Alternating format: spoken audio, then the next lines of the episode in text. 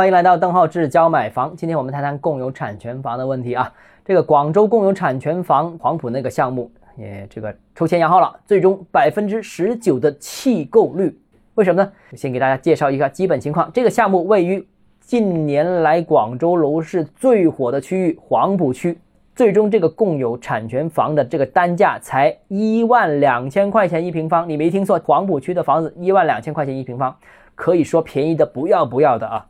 但为什么会有大量的弃购呢？关键点在于共有产权房并不怎么赚钱，因为共有产权房按照广州的规定是要优先卖给政府。另外，到时候就算政府不买，或者说到期你可以转让的话，你能卖给的也。只能优先卖给下一批可以买共有产权房的人，就是对一个特定群体进行交易。当然了，你卖给这些特定群体，这些特定群体也是需要享受优惠的。你不能赚他一大笔钱，把他的钱给赚了，把他当韭菜割了，是吧？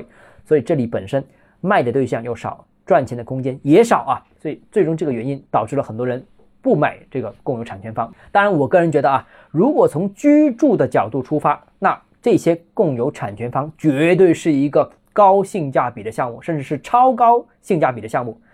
但如果它的投资属性被各种条件进行大范围的约束，剩下一点点之后呢？那这个就很好理解，为什么这批人不去购买了？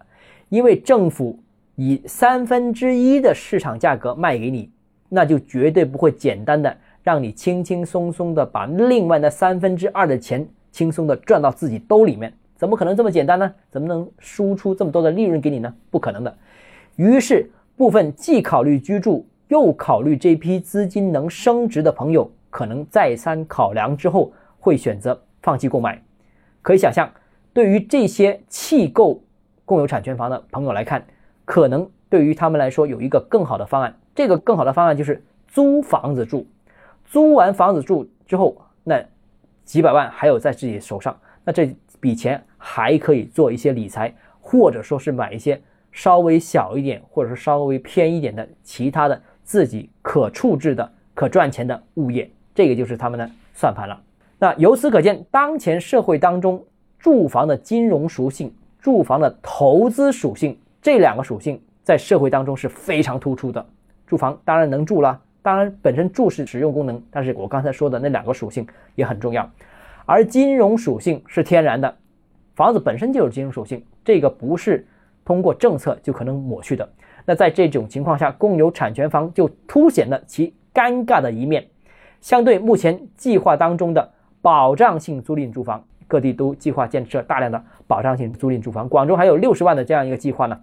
那。呃，同样可以解决居住问题，就是你买共有产权房，你也可以解决居住问题；你租这些保障性租赁住房也可以解决。但是租房子住比买房子住的门槛低很多啊，大家都可以接受，是吧？也花不了多少钱每个月，它本身说要比市场价格便宜嘛，那市场价格可能三千块钱，你就两千块钱就能租了，这还有划算的一方面。